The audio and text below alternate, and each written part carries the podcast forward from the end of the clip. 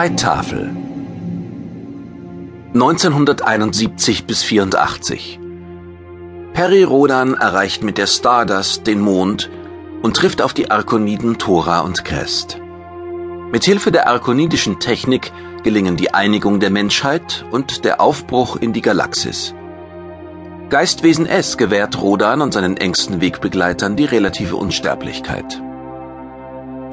2040 Das solare Imperium entsteht und stellt einen galaktischen Wirtschafts- und Machtfaktor ersten Ranges dar. In den folgenden Jahrhunderten folgen Bedrohungen durch die Pospis sowie galaktische Großmächte wie Akonen und Blues. 2400 bis 406 Entdeckung der Transmitterstraße nach Andromeda, Abwehr von Invasionsversuchen von dort und Befreiung der Völker vom Terrorregime der Meister der Insel.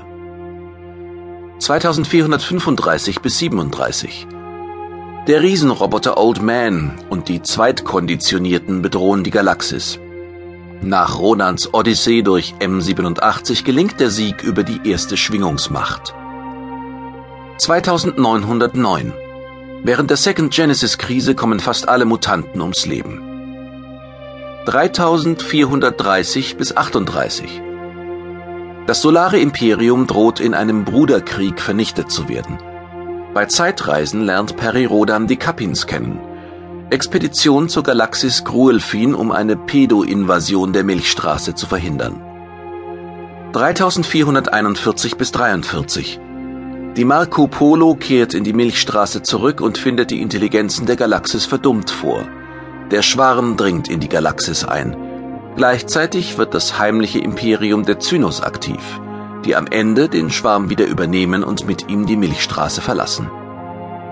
3444 Die bei der Second Genesis-Krise gestorbenen Mutanten kehren als Bewusstseinsinhalte zurück – im Planetoiden Wabe 1000 finden sie schließlich ein dauerhaftes Asyl. 3456 Peri Rodan gelangt im Zuge eines gescheiterten Experiments in ein paralleles Universum und muss gegen sein negatives Spiegelbild kämpfen. Nach seiner Rückkehr bricht in der Galaxis die Pattseuche aus. 3457 bis 58 Peri Rodans Gehirn wird in die Galaxis Naupaum verschlagen. Auf der Suche nach der heimatlichen Galaxis gewinnt er neue Freunde. Schließlich gelingt ihm mit Hilfe der PTG-Anlagen auf dem Planeten Paintek die Rückkehr.